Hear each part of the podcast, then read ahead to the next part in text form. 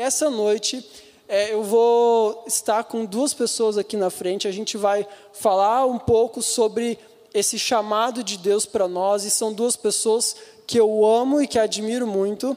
E elas vivem isso na prática todos os dias. Eu quero chamar aqui. É, eu preciso apresentar ou eles se apresentam? Eu, eu vou falar um pouquinho, depois eles falam mais.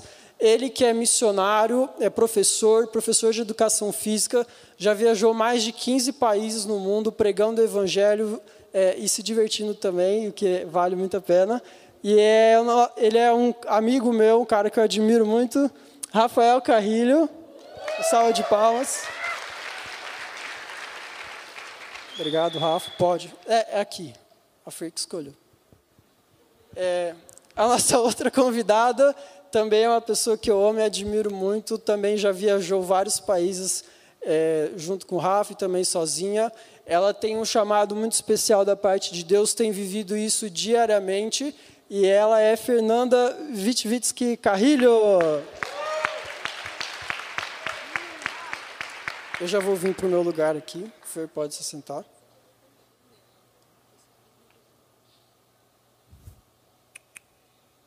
Todos bem aí? Pessoal, é, eu acho que vocês já entenderam como vai funcionar, mas a gente vai fazer um bate-papo aqui para falar a respeito de, dessa vida de chamado missionário, dessa vida do chamado de Deus para fazer aquilo que Ele já havia proposto para nós. E a Rafa, o Rafa e a Fer, é, todo mundo confunde, né? Eu já sou o G, a, a Gui, é, é normal isso. Mas eles vivem isso todos os dias praticamente, né, e tem vivido isso há vários anos. Eu queria, para a gente começar assim, que vocês fizessem uma breve apresentação de vocês e que vocês já falassem como foi o, o chamado vocacional de vocês, isso enquanto indivíduos, né, e aí depois eu faço a parte B da pergunta. Mas falem um pouco assim de vocês e como foi esse chamado de Deus para viver essa vida de intencionalidade, essa vida é, intencional nos caminhos dele. Pode começar Bom, Fer... vocês. Oi, tá me ouvindo? Bom, vou começar. Gui falou, sou Rafael Carrilho. Meus pais são aqui da PIB também. Eles são missionários daqui, a William e a Márcia Carrilho. Não sei se todo mundo conhece. Quem não conhece deveria conhecer, que meus pais são incríveis. E o Gui estava falando ali que, para falar um pouquinho, né? E eu já cresci aqui na igreja, e a PIB é uma igreja extremamente missionária. Então, desde a, do, do mini, né, da, de todo esse processo, eles sempre falaram muito de missões. Toda a conferência missionária também, isso ardia muito, mesmo eu pequenininho. E mas aí eu fui crescendo, depois a minha família a gente foi como missionário para o Chile, depois eles foram para a Malásia. E foi uma, uma época muito difícil para mim, porque eu estava no auge da minha adolescência, estava tocando na igreja, dançando, e eu não queria ir, né? Porque estava, poxa, estava tão legal aqui com os meus amigos, estava tudo tão legal. E eu não quis ir no primeiro momento. E algo que me impactou foi que meus pais respeitaram muito isso. Falaram, então beleza, então a gente também não vai. Eu falei, ah, é? Ah, então, aí eles esperaram um pouquinho. Aí eu fui junto com eles para o Chile, eu tive a minha experiência pessoal ali com missões. Mas eu ainda ficava assim, cara, será que isso é para mim? Será que não é só o chamado dos meus pais? E aí eu decidi ter uma experiência pessoal na África. Aí eu fiquei ali quatro meses apoiando um projeto missionário aqui da PIB. E foi quando eu tive esse despertar mais pessoal, onde Deus falou: Rafa, você também é missionário, eu quero você usando os seus dons e talentos para ganhar pessoas para mim. E aí depois conheci a Fernanda e nessa mesma pegada, né, que eu, eu já tinha essa ideia de fazer missões, então quando eu fui namorar a Fernanda, uma, um dos pré-requisitos, por assim dizer, era ter essa veia missionária também, mas eu vou deixar ela falar mais disso. Beleza, essa aí é a pergunta B, mas pode falar. Som. Posso quebrar protocolo assim? Fica à vontade. Gente, eu estou com muita saudade de igreja. Eu estou muito feliz de estar aqui. Nossa, é muito bom, né? Muito bom. Eu amo meus filhos, mas isso aqui é muito bom também. Eles estão lá dormindo com a minha sogra, graças a Deus. E eu sou a Fernanda.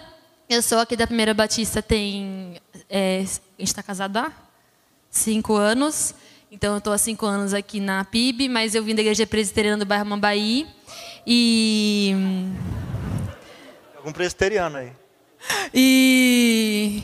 E lá na minha igreja, na minha antiga igreja, quando eu falo minha igreja, referindo à presbiteriana, minha sogra quase morre. Na minha antiga igreja, a gente tinha o grupo de vocacionados, né, que eram a, a galera, os jovens tal, que estava é, a gente se reunia toda semana para falar sobre missões, orar por missionários, também pessoas que tinham chamado missionário. Nossa, tem bastante gente para cá também. Tinha bastante missionário. E aí a gente foi um tempo muito legal assim. Eu passei toda a minha adolescência fazendo parte do grupo de vocacionados e nisso a gente acabava fazendo algumas viagens missionárias tal. Mas quando você perguntou, né, a questão, ah, eu tenho 30 anos, acho que falei o que precisava falar, né? Ah, tá, tanto faz. É, e quando eu, quando você fala assim, ah, quando você percebeu o seu chamado, eu acho que tem foram, foram dois processos assim. Um deles, quando eu fazia parte dos vocacionados, eu entendia missão muito como algo. A gente estava falando sobre isso agora há pouco, né? Quando a gente fala a palavra missão, eu não sei vocês, eu tinha uma, uma ideia muito assim. Falei missão, a primeira coisa que eu penso é fora eu, tinha uma dificuldade muito tempo de, muito, muito, por muito tempo de entender que quando eu falo missão, eu olho para mim. Eu não penso, né, lá fora, tanto no Brasil quanto fora do Brasil, enfim, o tipicão, né? E então eu acho que esse chamado missionário missão para fora, que era essa visão errada que eu tive, que eu tinha, eu tive na minha adolescência no grupo de vocacionados. Agora, e por conta disso eu acabei vivendo algumas experiências fora do Brasil, com essa visão errada também de missionário, essa coisa ali fora. E depois de passar essa experiência, como o Rafael falou, né, como casal, obviamente, parte, se eu queria estar em missões fora, eu precisava me casar com uma pessoa que também quisesse estar fora. Graças a Deus calhou que o Rafael também, né, lindo, maravilhoso desse jeito, e ainda era missionário.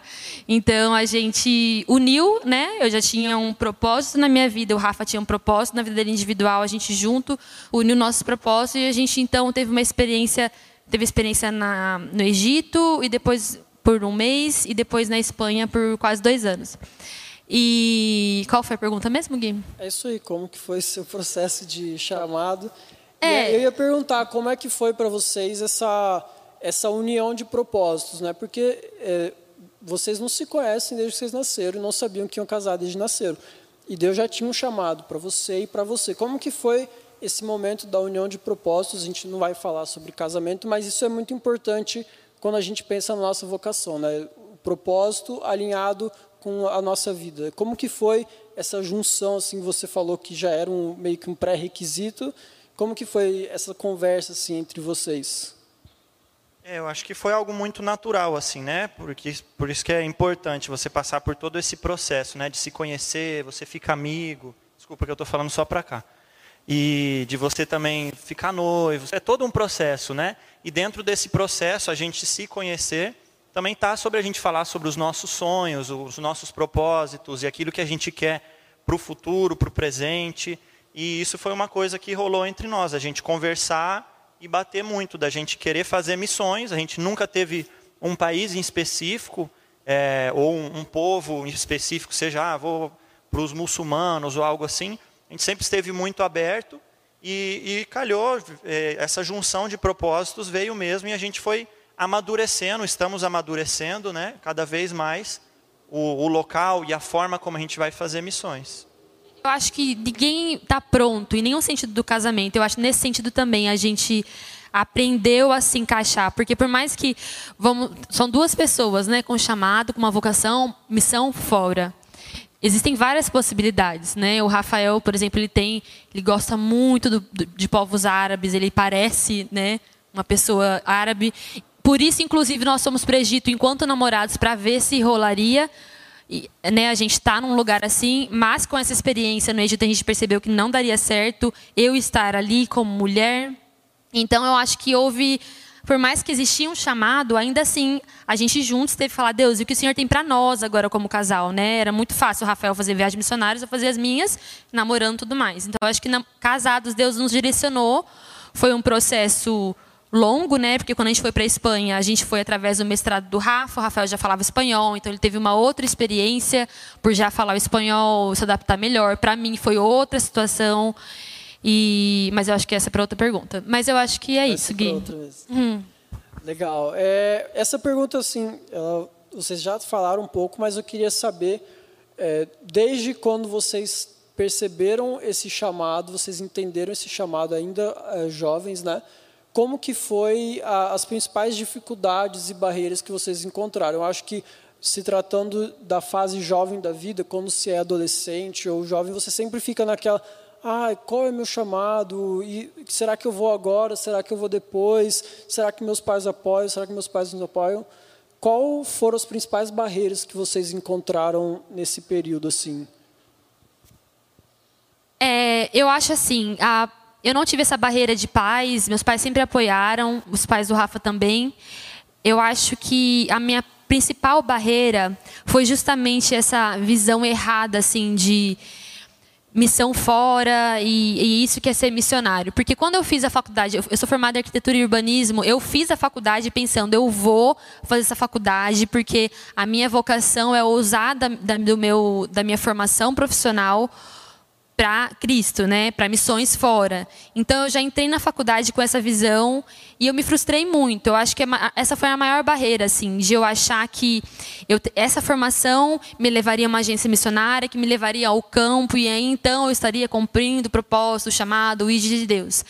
Eu acredito que essa foi a, a, maior barreira, assim, essa visão errada que a gente tem de missão. Eu poderia até falar, ah, minha, minha maior dificuldade foi ir para a Espanha e falar espanhol, por exemplo. Realmente foi uma coisa muito complicada, mas mais complicado que isso foi eu é, passar por essa crise profissional, né? E eu entender que missão, eu eu era a missão, né? Eu eu era eu já era esse instrumento de missão. Não era eu podia estar na Espanha, eu podia estar no Brasil, eu podia estar em qualquer lugar. Eu já estaria no meu campo missionário, né? Então eu acredito que essa foi a maior barreira, assim, eu, eu, eu entender.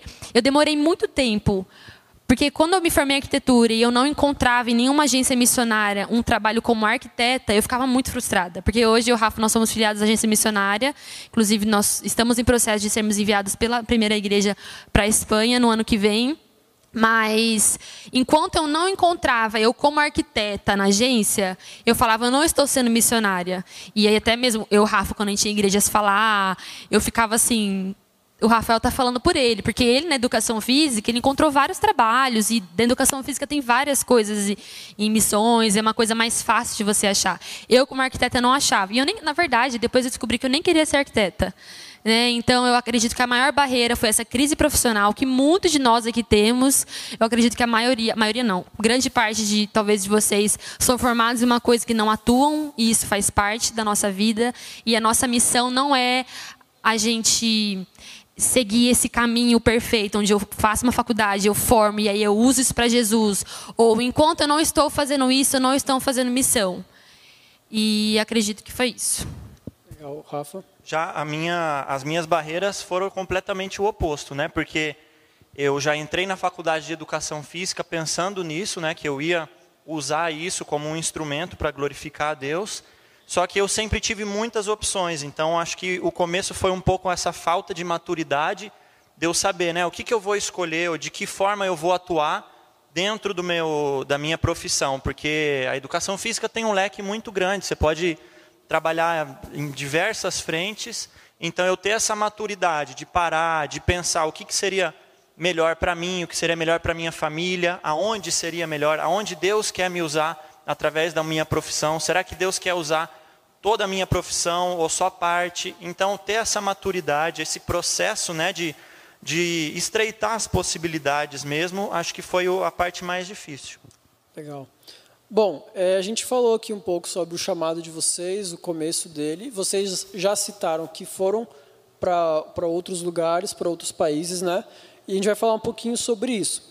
Como a Fer falou, missão não é só fora. Missão a gente entende aqui. Mas nós também vamos para fora. E vocês foram, vocês tiveram essa, essa experiência, é, eu até escrevi, intercultural, esqueci o nome, eu queria que vocês falassem um pouquinho como que foi para vocês essa experiência intercultural, esse tempo que vocês passaram fora e como está sendo o preparo para voltar depois. Como eu tinha falado, né, desde pequeno eu sempre tive essa, esse afã mesmo, essa paixão por, por povos não alcançados e por outros países. Então eu sempre assistia muito National Geographic e ficava... Está falhando aí? Não, né? E ficava vendo muitas coisas de fora então eu sempre quis muito, né? Mas eu acho que uma das grandes dificuldades e, e coisas assim que é muito importante a gente ter em mente é que cada país ele tem uma linguagem cultural, ele tem uma expressão cultural e isso é primordial, né? Não é? A missão é sempre a mesma. A missão Deus já deu e desde os tempos de Jesus e antes dele, a missão foi sempre a mesma, que é proclamar o evangelho, as boas novas. Então, a gente não vai falar aqui sobre qual é a missão, porque isso a gente já sabe, mas a forma de se fazer pode ser muito diversa. Você pode fazer missão é, cuidando de idosos, você pode fazer missão construindo casas, cavando poço, enfim, Deus é muito criativo, vocês também são muito criativos. Mas uma coisa muito interessante, depois estudando um pouquinho sobre Paulo, né? É que Paulo acho que foi um dos, desses grandes exemplos da pessoa que entendeu a importância de você falar a linguagem do povo, de você entender a cultura, porque eu já fiz, né, algumas viagens missionárias e você ir para a Ásia é completamente diferente de você ir para a África que é completamente diferente de você ir para um país muçulmano ou um país latino-americano. Tem formas diferentes, né? Na Europa também a gente teve uma outra visão, né, de um país mais pós-moderno, onde o secularismo, o racionalismo é muito grande, muitos ateus. Então, é totalmente diferente de você ir para um México, por exemplo, que é um país mais latino, mais aberto ao evangelho. E eu queria ler rapidinho, Gui, se você me permite aqui. Fique à vontade. 1 Coríntios 9, 19 Perdão, produtora, nem tinha falado que eu ia, que eu ia ler isso, mas é bem rapidinho. E Paulo fala: Embora eu seja um homem livre, fiz-me escravo de todos para levar muitos a Cristo. Quando estive com os judeus, vivi como os judeus para levá-los a Cristo. Quando estive com os que seguem a lei judaica, vivi debaixo dessa lei. Embora não esteja sujeito à lei, agi desse modo para levar a Cristo aqueles que estão debaixo da lei. Quando estou com os que não seguem a lei judaica, também vivo de forma independente da lei para levá-los a Cristo. Não ignoro, porém, a lei de Deus, pois obedeço à lei de Cristo. E aí, para finalizar, quando estou com os fracos, também me torno fraco, pois quero levar os fracos a Cristo. Sim, tento encontrar algum ponto em comum com todos, fazendo todo o possível para salvar alguns. Faço tudo isso para espalhar as boas novas e participar de suas bênçãos. E isso é extremamente importante da gente entender quando você tem essa ideia, né, não só de missões transculturais, interculturais, como o Gui falou, mas missões locais também. Né? A gente vê o GC aqui que trabalha com crianças, que trabalha com adolescentes, é totalmente diferente, talvez, de um projeto missionário que já trabalha com povos não alcançados, ou africanos, ou asiáticos, muçulmanos. Então, para cada povo, para cada nicho cultural ali, você tem que estar suscetível a falar a linguagem deles, né? Não só a linguagem falada, mas a linguagem cultural, de que forma que você, igual Paulo falou aqui, né? Ele falou, sim, tento encontrar algum ponto em comum com todos. É isso que a gente precisa. A gente precisa criar pontes para que o evangelho possa atingir todas as esferas da, da natureza humana. É, eu acho assim, na, a nossa experiência na Espanha, ela foi um, um tempo de que Deus nos lapidou muito assim, né?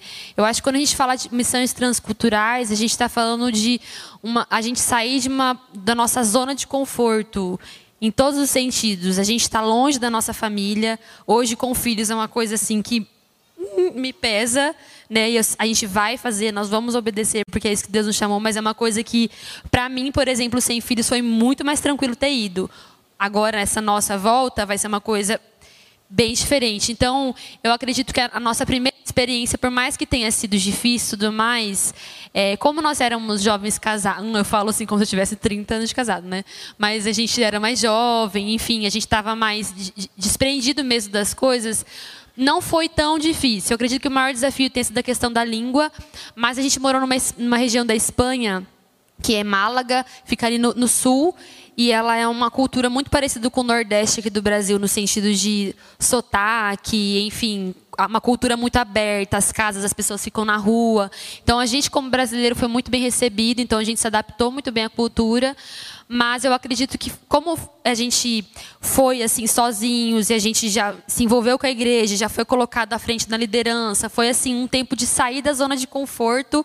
Acho que eu nunca estive tão desconfortável toda a minha vida como eu estive na Espanha, assim, de colocar a cara a tapa e aprender o idioma e falar e entender como as, que o Rafael tudo isso que o Rafael falou, na verdade, assim, resumindo, né, a gente entender a cultura e, e falar uma linguagem que eles entendam. Então, eu acho que é, foi uma experiência muito rica para a gente entender missões transculturais de forma, forma prática. Ah, por exemplo, a Rafa falou assim dessa questão da gente entender como funciona a cultura. Na Espanha, eles têm, eles são muito mais racionais que a gente. Então, assim, essa, esse, esse nossa vibe worship, essa coisa bem emoção que a gente tem, não é uma coisa que funciona lá.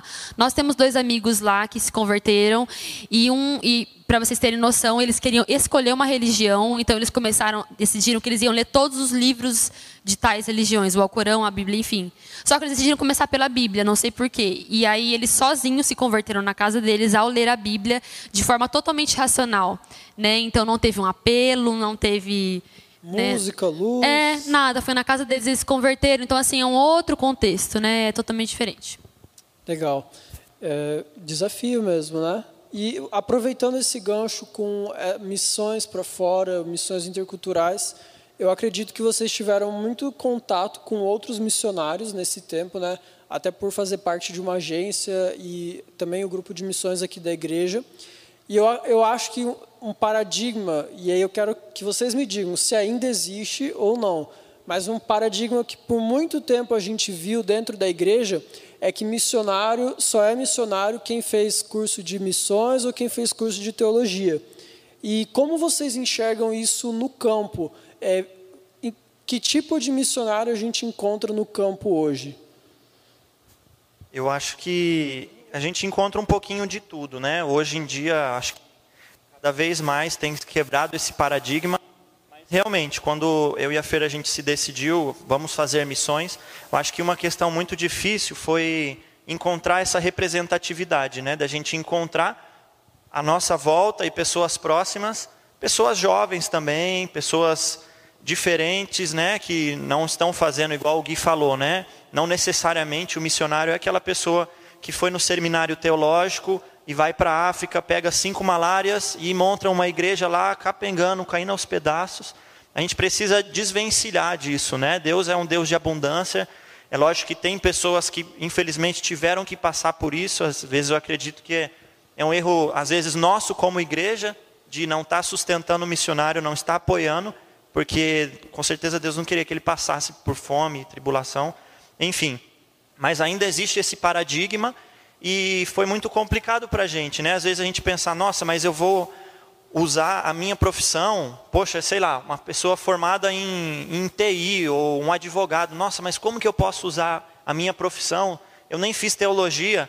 Não estou falando que não é importante, tá, gente? Está aqui o Felipe o Yuri, os embaixadores aqui da escola do discípulo, levando conhecimento para todo mundo, e isso é maravilhoso hoje em dia com a tecnologia, a gente poder, do outro lado do mundo, estar tá estudando e está se capacitando cada vez mais, a gente não pode se prender a isso. Se você é músico, ou se você é artista, se você, sei lá, gosta de fazer bordado, seja o que for, Deus ele quer usar isso. Deus não te fez com as suas paixões, com as suas características, com seus gostos pessoais à toa. Ele quer te usar da forma como é você. Você só precisa encontrar aonde e de que forma, mas Deus quer você exatamente como você é.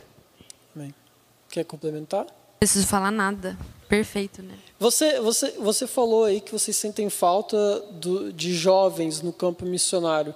Isso, para um missionário, eu, não é bem uma pergunta, assim, mas eu, eu imagino que deve, deve ser muito mais tranquilo, embora seja difícil, muito mais tranquilo a caminhada quando você consegue se identificar e encontrar pessoas que, mesmo que façam coisas diferentes, mas que estão em momentos parecidos, né?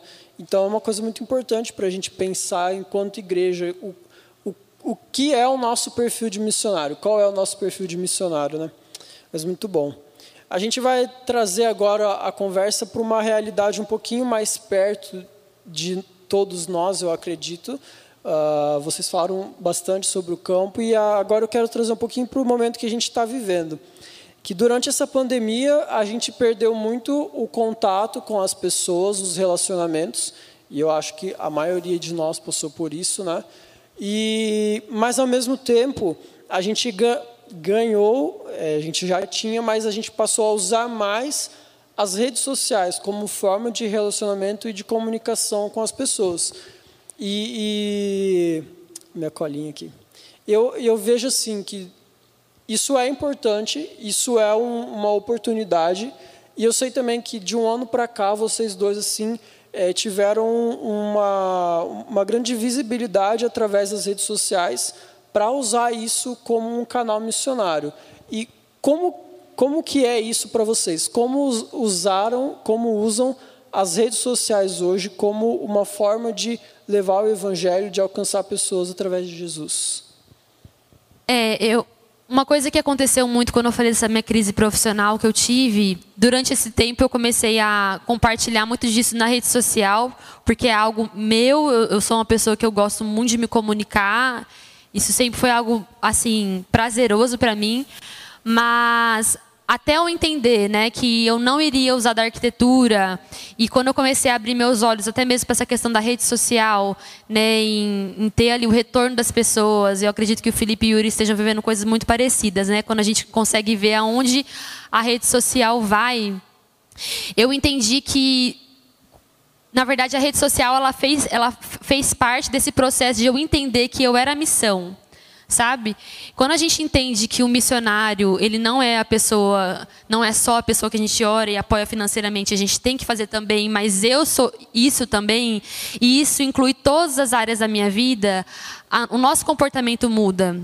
A Bíblia nos fala em Mateus 5 que a gente conhece a árvore pelos frutos, né? Uma boa árvore ela dá bons frutos e isso é em todas as áreas. Às vezes a gente acaba colocando aquilo que a gente consome na rede social e aquilo que a gente fala na rede social como se fosse uma coisa à parte, é o secular e o, e o sagrado, né? Então é como se eu fazer uma missão nos povos, sei lá onde, é mais nobre, é mais sagrado do que a maneira como eu utilizo meu celular, a maneira como eu me posiciono na internet. Para quem gosta, eu digo assim, para a pessoa que está se comunicando, eu acredito que a maioria de vocês não são essas pessoas que comunicam, mas talvez sejam os consumidores. Eu estou falando aqui desse lugar, talvez, a pessoa que comunica. Quando eu entendi que Deus queria todas as áreas da minha vida, e não, não era porque eu tinha feito arquitetura, porque eu fiquei bater nessa tecla.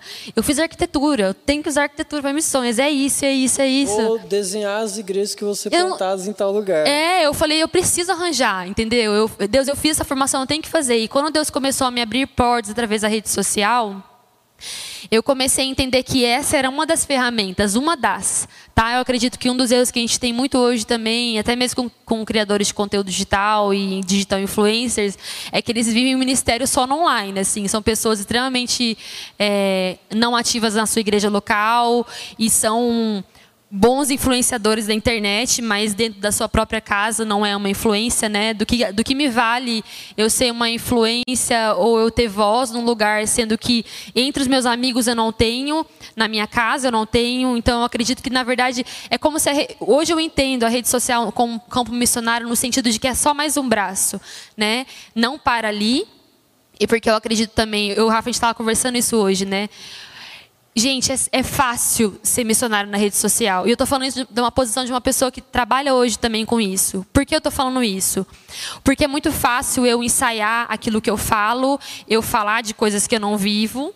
Né? É muito fácil a gente se colocar nessa posição e não viver isso na prática. Por isso que eu digo assim, a rede social ela é muito preciosa e ela vai né, a lugares, até mesmo eu escrevi um livro esse ano e chegou em vários países, assim, tomou uma proporção muito maior. E tudo isso é glória a Deus, foi algo que Deus quis fazer, mas é só um braço. Né? Então, quando a gente começa assim a entender a nossa vida como missão integral, absolutamente todas as coisas que a gente faz é para a glória de Deus, inclusive o nosso uso da rede social, seja falando, seja consumindo.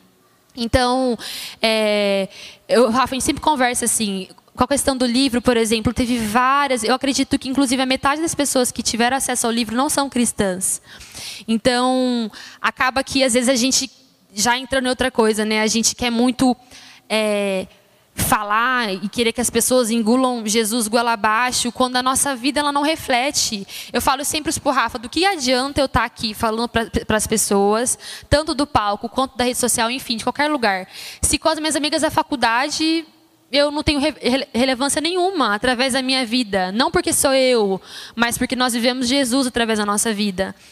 Então, se eu não tenho uma palavra para falar para elas, se o meu comportamento não é de exemplo no meu trabalho, na minha faculdade, por isso que eu falo assim, eu acho que a partir do momento, eu sei que era falar mais sobre rede social, mas é que eu é, acredito que quando a gente muda esse chip, assim, eu sou parte da missão e absolutamente todas as coisas que eu faço são para a glória de Deus, é, a, muda, tudo muda. A gente sai, a gente, eu não sei vocês, tinha, às vezes eu tinha experiências que eu ia para conferências missionárias daqui na igreja ou na minha igreja e eu saía arrasada. Eu saía assim, gente, eu sou nada, entendeu?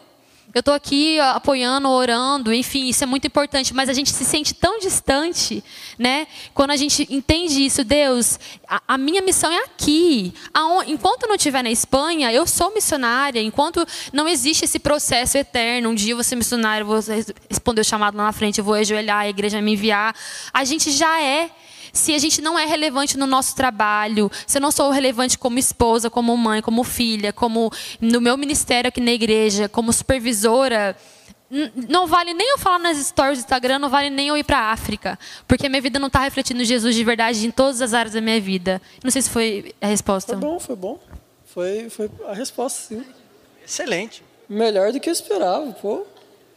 É, o Rafa, você quer falar um pouquinho sobre isso? Porque eu tenho mais uma pergunta para ela, mas se você quiser falar. Não, falou tudo, falou tudo. Fer, eu queria que você falasse é, a respeito um pouco mais do livro. Você falou que você lançou um livro, foi esse ano, né?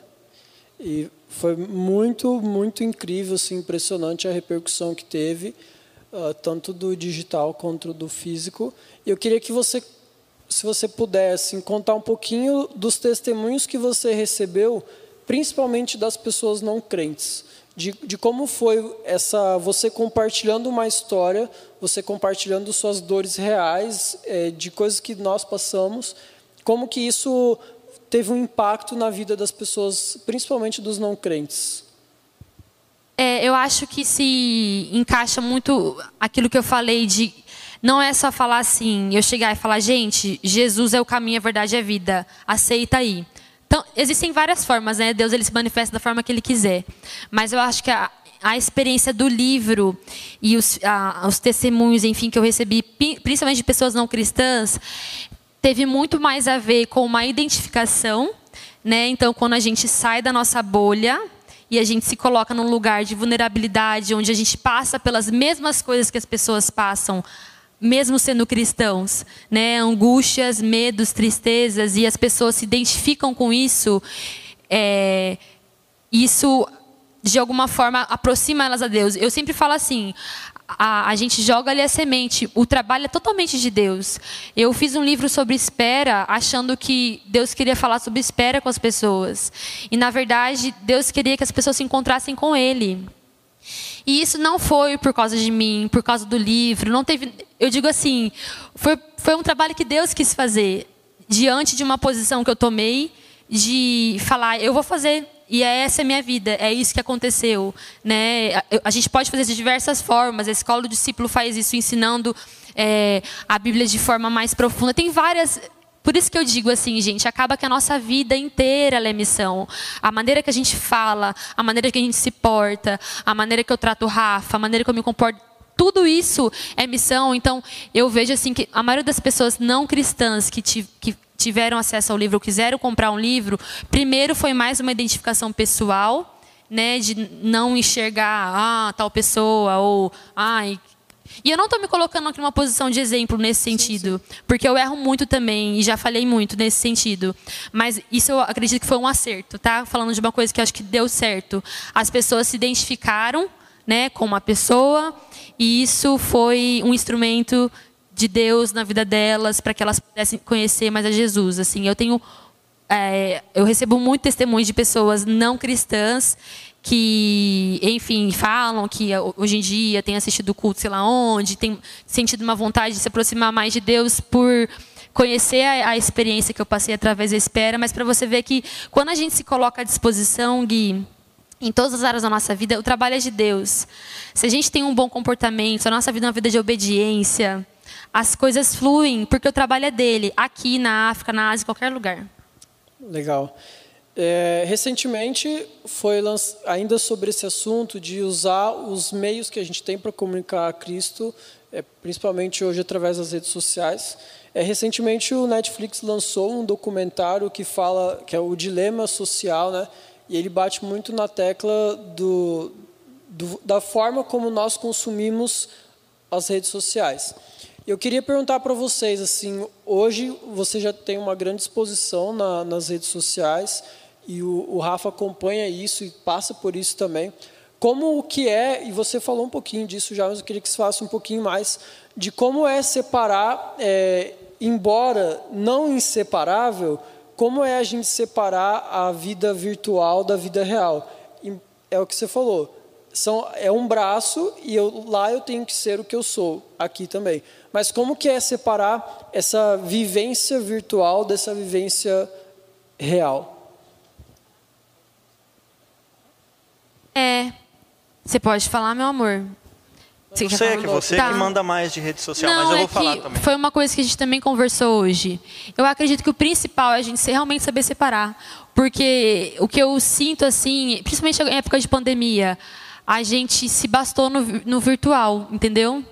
E o real, não adianta o nosso ministério, uma coisa é publicar um versículo nos stories, outra coisa é eu discipular as pessoas do meu pequeno grupo, entendeu?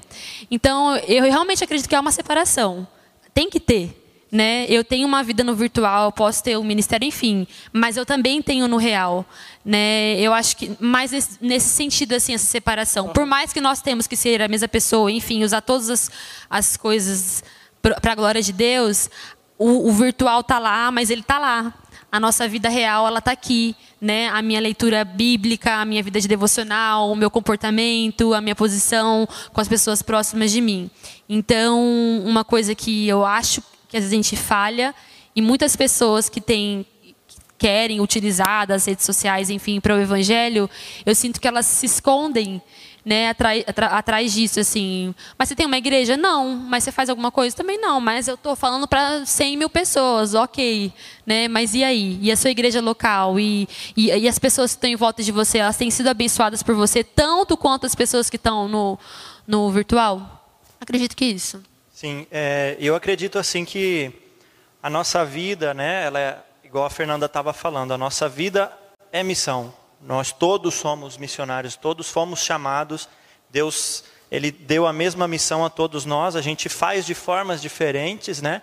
Mas a gente precisa viver isso em todas as áreas da nossa vida a todo momento. E eu acredito que as redes sociais são uma ferramenta que você tem para você poder usar em prol do reino de Deus. E às vezes a gente encara como a única. Poxa, mas eu nem sei falar nos stories, eu nem sei usar. Não fala, né? Exatamente. Não usa. Você não é obrigado a usar a sua rede social para falar de Deus. É uma das ferramentas. Você pode usar e você, consequentemente, né, se você tem mais facilidade, use. Se não, usa aquilo que Deus te deu. Se você gosta de, de conversar, talvez as redes sociais não para você, né? Você Para vai... de postar story e começa a interagir com stories dos outros. Exatamente. Ou... Tipo o Gui, tipo o Gui. É. Eu falo que se tivesse uma profissão de... É, comentarista. Comentarista de stories, eu queria com certeza ser contratado. Nossa, você ia ser o melhor. Mas voltando assim, é de você usar das ferramentas que você tem disponível e daquilo que você tem mais facilidade também. Às vezes a rede social não é o nicho que você vai estar tá fazendo missões. Tem vários outros, gente. Por isso que é muito interessante isso. Eu acabei de pensar nisso agora. Quando eu tinha essa gastura de tipo, eu tenho que usar arquitetura, porque é isso. Às vezes eu vejo gente falando, mas tá todo mundo usando rede social, também tenho que usar. Você não tem, você tem que ouvir o que Deus tem para você. Você tem que fazer aquilo que Deus te chamou, entendeu? Então, é, fecha assim um pouco os ouvidos para tantas vozes e, e gasta seu tempo falando, Deus, o que o Senhor tem para mim? Sabe? Aquilo que é algo individual, eu não quero ser cópia de algo, ou reproduzir algo, eu quero que o Senhor faça a tua vontade através da minha vida, aonde eu estou. Né? Eu estou lendo um livro muito legal que o Yuri me indicou, chama Liturgia do Ordinário, e ele fala muito sobre isso, assim. A mãe dona de casa que está ali cumprindo o papel 29 horas por dia, que agora eu sou isso, e ocupa muito do nosso tempo, é um trabalho menos sagrado do que o missionário que está sei lá onde? Não é. Né? Eu, eu ali fazendo meu papel como mãe, eu estou ali ensinando para meus filhos o evangelho, eu estou servindo com amor. É, quando a gente assim tira, eu acho que a gente, a gente carrega como um peso até mesmo a questão do chamado missionário, né? Era para eu estar lá, eu devia estar tá fazendo, e, mas o que, por que, que você não está fazendo hoje aquilo que Deus te deu nas suas mãos hoje? Se hoje Deus te deu você cuidar de um pequeno grupo, faça com louvor. Se Deus te colocou hoje numa empresa, seja Jesus na vida das pessoas na sua empresa. Se Deus hoje te deu uma capacidade de falar nas redes sociais, não perde a oportunidade, seja bênção nisso. E... É, é eu trabalhei uma época no banco e a minha chefe ela era cristã e ela, e ela sabia que eu queria ser pastor e que eu estava me preparando para isso e ela sempre falava, olha, que bom que você está aqui, porque eu quero que você fale para as pessoas da realidade que elas vivem, porque muitas vezes elas precisam ouvir isso é, mais do que apenas é, um versículo solto, algo que, que não é compatível com o que elas vivem, né? Então isso é muito legal. E eu queria, a gente já está finalizando por causa do nosso horário, mas eu tenho uma, duas perguntas para a gente finalizar. A primeira é: vocês, pela graça de Deus, hoje são supervisores aqui na igreja dos adolescentes. Me ajudam muito, amo muito vocês por isso. E vocês têm esse contato, esse cuidado direto com pessoas, com adolescentes e têm amigos e são jovens. Eu queria que vocês falassem um pouco como vocês veem hoje o interesse dos jovens nessa, nessa vida vocacional. É, muitas vezes a gente se perde em é, profissão e vocação, ou a gente quer apenas viver a nossa vida da melhor forma possível e esquece que a vida só vale a pena ser compartilhada. Como que vocês veem isso na nossa geração hoje? Bom, eu acredito que todos querem, todos querem encontrar uma vida com propósito. Todo, todo mundo quer encontrar o seu propósito na vida, né? Não existe aquela, porque às vezes tem essa máxima que fala, ah, não, adolescente não quer nada com a vida, é tudo perdido. Isso é muita mentira, gente. Não acreditem vocês, adolescentes, não é verdade, tá? Todo mundo quer encontrar o seu propósito na vida, só que eu acho que o que acontece hoje em dia, principalmente, né, com as redes sociais, é que está tudo muito mais exposto. A gente tem muita informação, a gente está na era da informação, mas ao mesmo tempo a gente vive, vive o paradigma de estar na era da desinformação. Porque a gente tem um monte de informação, mas a gente não sabe o que é verdade, o que é fake news, o que é verdade mesmo, ou para onde que eu olho, para onde que eu sigo. Então acho que nesse processo de encontrar o propósito, e o Gui é um excelente exemplo disso. A gente precisa de, de pessoas né, que a gente vai olhar, que a gente vai seguir. A gente precisa de mentores, pessoas que vão nos ajudar a encontrar esse propósito. E, e Deus sempre mandou né, os profetas, Deus sempre esteve ali falando com o povo de Israel, que estavam totalmente perdidos, e sempre tinha que alguém ficar relembrando: ó, oh, o caminho é esse daqui, ó, oh, vocês têm que vir por aqui, porque a pessoa sempre se perdia. Eu acho que hoje, ainda mais, a gente está muito mais suscetível a ter vários, vários caminhos, né? várias distrações. Ah, mas tem o coach motivacional que fala isso. Ah, mas tem o meu pastor que fala isso. Ah, mas tem a minha nutricionista que fala isso, o meu psicólogo fala isso.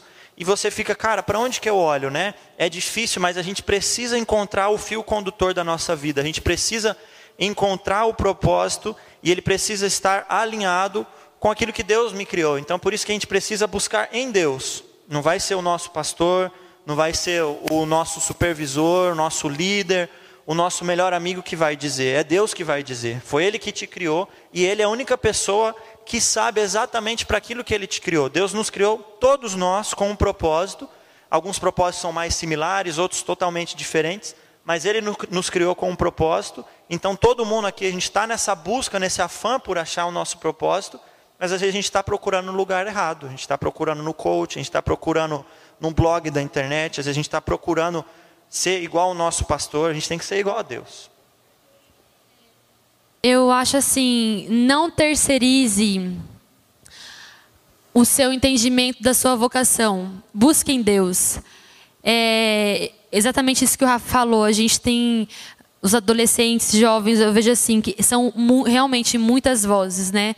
E Jesus ele é resposta, ele nos direciona para todas as coisas, mais do que qualquer pessoa.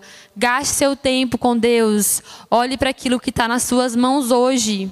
Deus, você já está no lugar. Você já está hoje em algum lugar e talvez você não saiba o que fazer de vestibular, ou enfim, você está na faculdade fazendo o que você não gosta.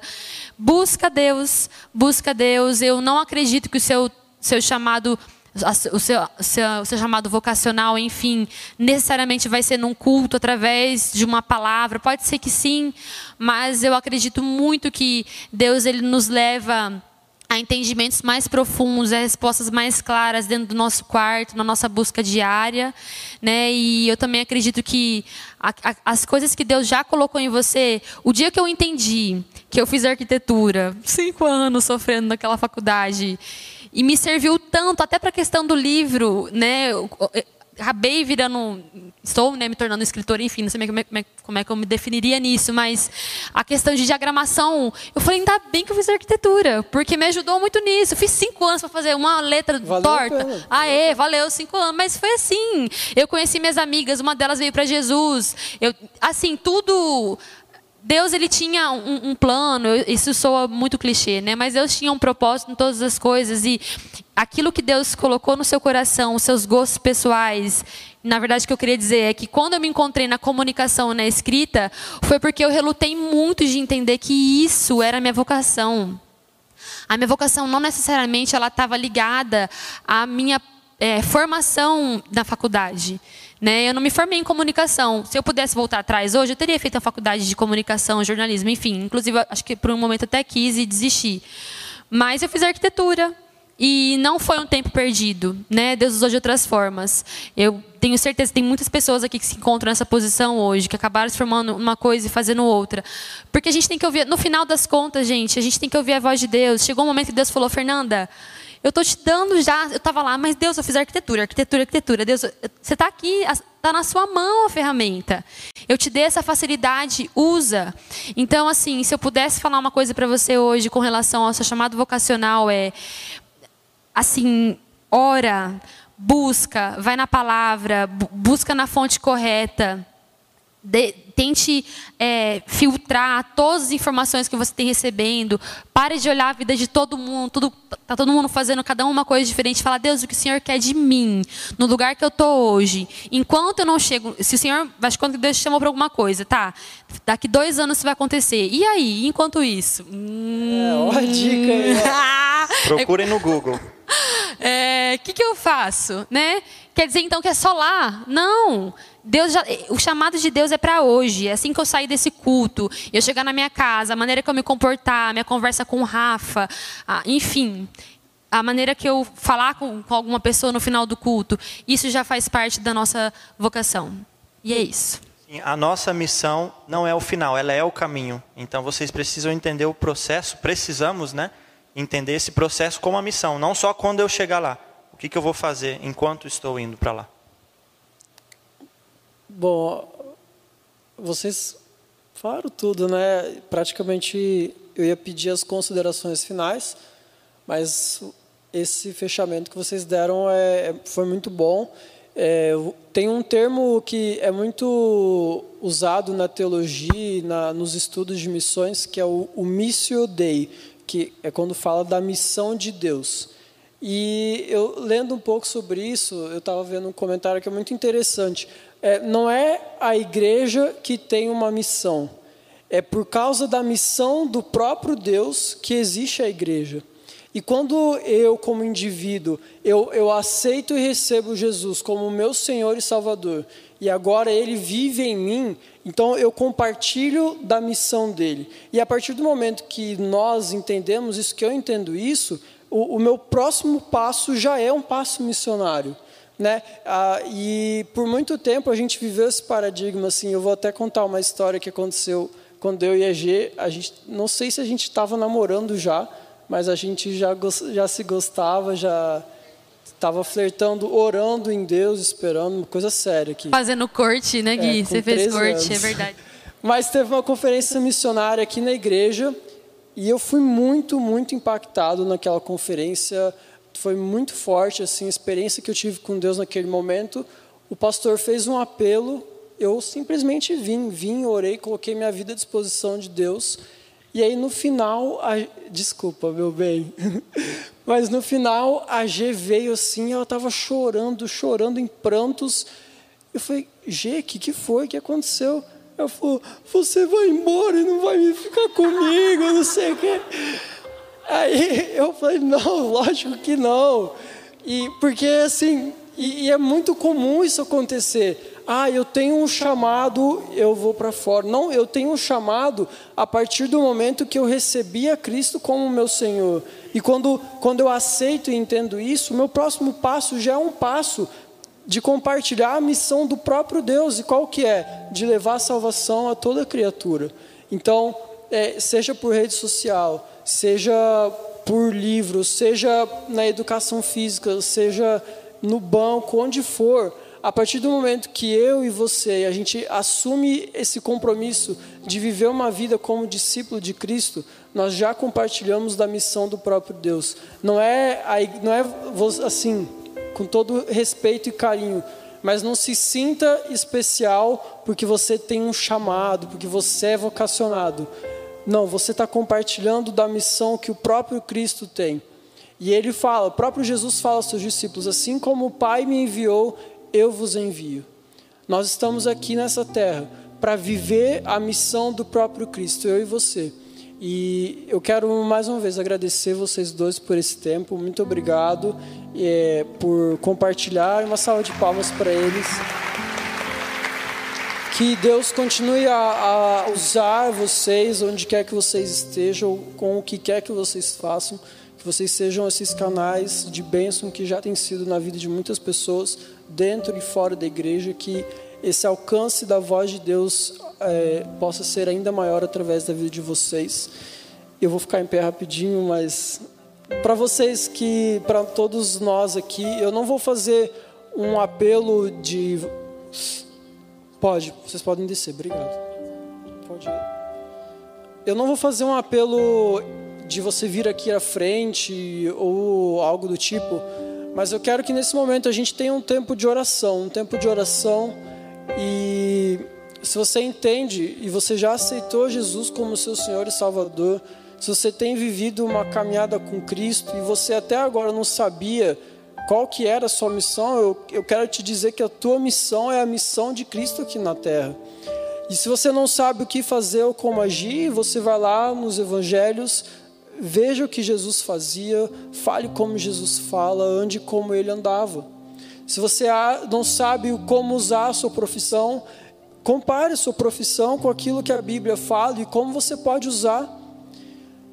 Nós estamos vivendo em um tempo que é, é como o Rafa falou, são tantas informações, mas ainda existe um clamor no coração de cada pessoa, um senso de propósito, uma razão de viver. E a única razão de viver que vale a pena nesse mundo é viver para Jesus.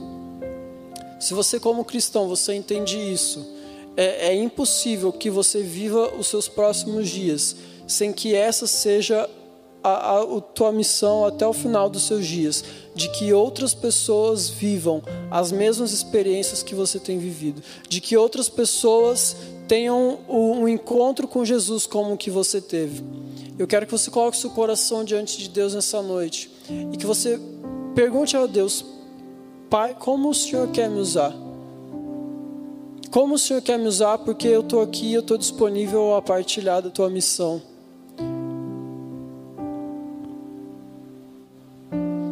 Senhor Jesus, nessa noite nós queremos te agradecer porque um dia o Senhor aceitou a missão do Pai, veio ao mundo, viveu aqui entre nós e morreu por nós. E hoje nós somos livres, nós somos livres do nosso pecado, somos livres para viver uma vida por Ti, somos salvos e libertos pelo Teu amor. E eu quero agradecer, Jesus, porque um dia o Senhor aceitou essa missão. E agora, Pai, agora que nós entendemos isso, que o nosso coração cheio de Ti, com, aceitando e nos entregando ao Senhor, nós como igreja, como corpo e também cada um como filho, nós queremos aceitar a Tua missão sendo a nossa, Pai, de levar o Teu Evangelho a toda criatura, de fazer discípulos, de levar a tua salvação àqueles que precisam, Pai. E nós podemos fazer isso de diversas maneiras, e nessa noite eu peço, Espírito Santo de Deus, venha sobre o coração de cada um dos meus irmãos aqui, trazendo discernimento sobre o que eles precisam parar de fazer, o que eles precisam começar a fazer, o que eles precisam planejar para fazer. Que o Senhor venha e incomode os nossos corações, Pai, e que a gente pare de bater nas teclas que nós achamos importante, mas que nós é, possamos dar espaço para que o Senhor nos mostre aquilo que é importante para o Senhor, Pai. Que nós é, de acreditar que, que nós que o Senhor tem um chamado especial para nós, embora isso seja muito especial, mas que nós possamos abrir o nosso entendimento para acreditar que nós já fazemos parte da missão que o Senhor tem para nós. Que essa possa ser o desejo do nosso coração, de aproveitar essa vida que nós temos para viver de forma intencional, de forma que nós manifestemos a tua glória onde quer que nós estejamos, de forma que as pessoas sejam impactadas não apenas por aquilo que nós postamos ou dizemos, mas principalmente pela maneira como nós vivemos, pelas nossas ações, pela nossa forma de tratar, pela nossa forma de agir, que as pessoas sejam impactadas por isso, Pai. Onde quer que nós estejamos. Essa é a oração, esse é o desejo da tua igreja nessa noite, em nome de Jesus. Amém.